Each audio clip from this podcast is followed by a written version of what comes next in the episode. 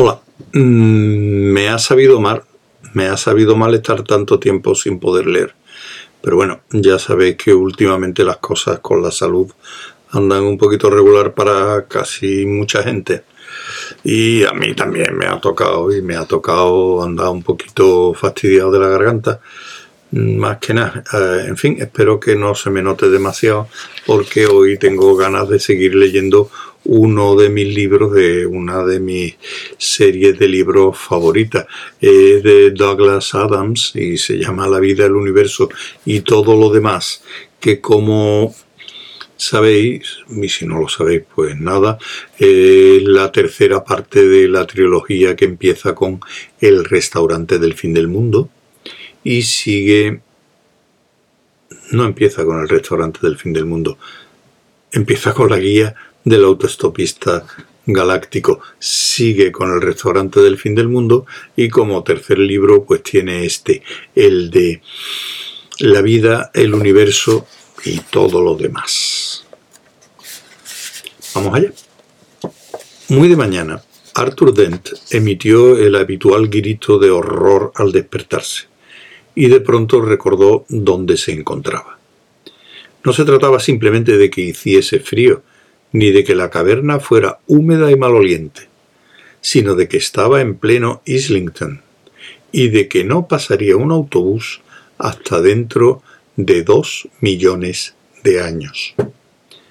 Por decirlo así, el tiempo es el peor sitio para perderse, como Arthur Dent podía atestiguar, pues se había perdido bastantes veces tanto en el tiempo como en el espacio.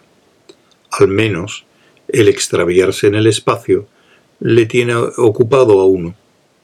Se hallaba perdido en la prehistoria terrestre, a consecuencia de una compleja serie de acontecimientos, por los cuales se vio alternativamente reprendido e insultado en más regiones extrañas de la galaxia de lo que nunca soñara.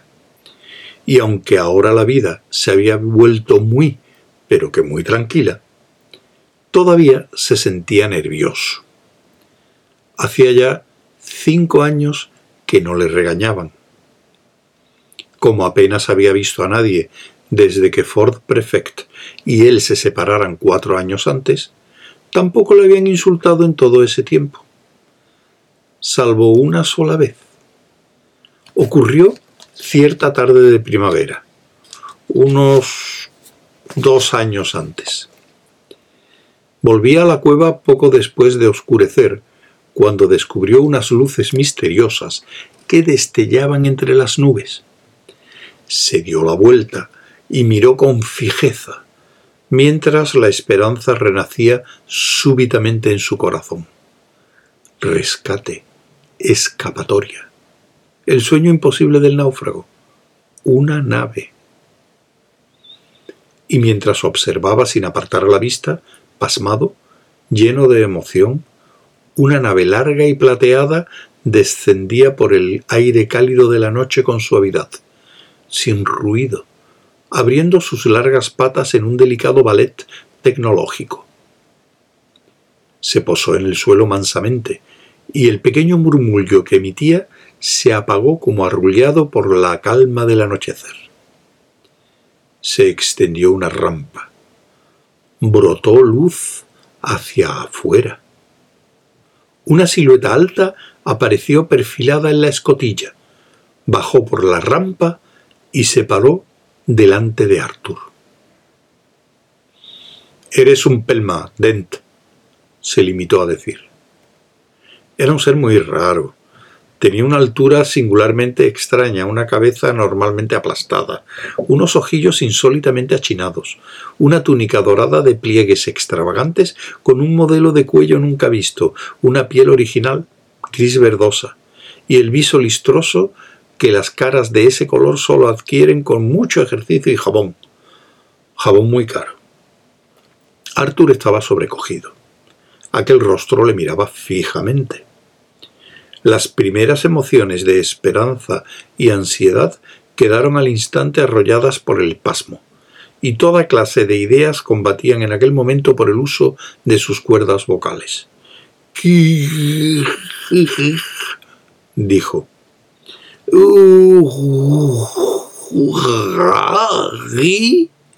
añadió.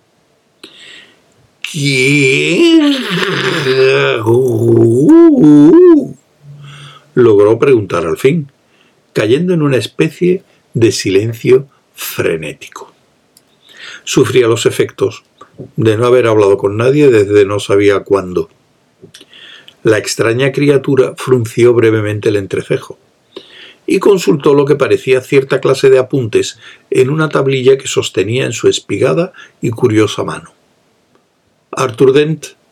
preguntó. Arthur asintió débilmente. Arthur Philip Dent insistió con una especie de ladrido eficaz aquel extraño ser.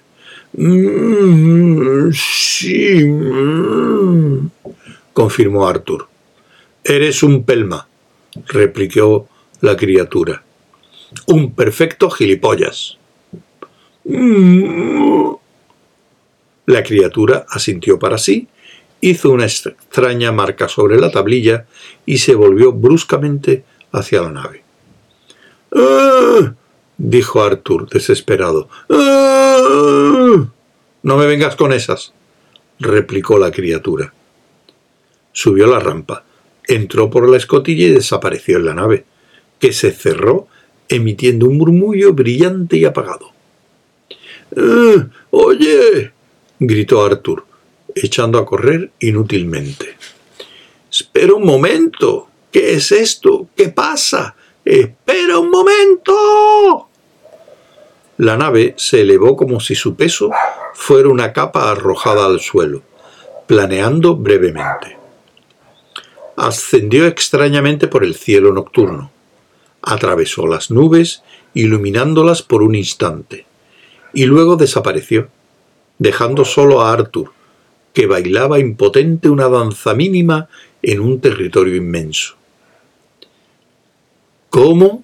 gritó. ¿Qué? ¿Cómo? Vuelve aquí y repítelo. Saltó y danzó hasta que le temblaron las piernas, gritando hasta irritarse los pulmones. Nadie le respondió. No había nadie para oírle o hablarle. La extraña nave ya hendía como un trueno las altas capas de la atmósfera. De camino al pasmoso vacío que separa las poquísimas cosas que existen en el universo. Su ocupante, la criatura extraña de la cara tez, se reclinó en su asiento individual. Se llamaba Wowbagger el infinitamente prolongado. Tenía un objetivo. No muy bueno, tal como él mismo sería el primero en admitir, pero era una meta y al menos le mantenía ocupado. Wowbagger, el infinitamente prolongado, era, es, en realidad, uno de los poquísimos seres inmortales del universo. Los que nacen inmortales saben superar el problema de manera instintiva, pero Wowbagger no se contaba entre ellos.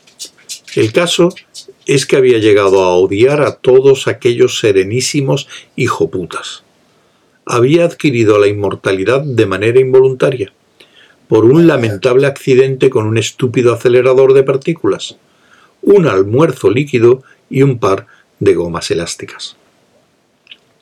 Los detalles precisos del accidente carecen de importancia, pues nadie ha logrado jamás reproducir las circunstancias exactas en las que ocurrió, y al intentarlo muchos han acabado con un aire de suma idiotez o muertos. Wowbagger cerró los ojos con expresión cansada y sombría. Puso un jazz ligero en el estéreo de la nave y pensó que podía haberlo logrado de no haber sido por las tardes de domingo. Sí, lo habría conseguido. Para empezar era divertido. Se lo pasaba bien viviendo peligrosamente, corriendo riesgos, ganando una fortuna con inversiones muy productivas a largo plazo y en general sobreviviendo mucho a todo el mundo.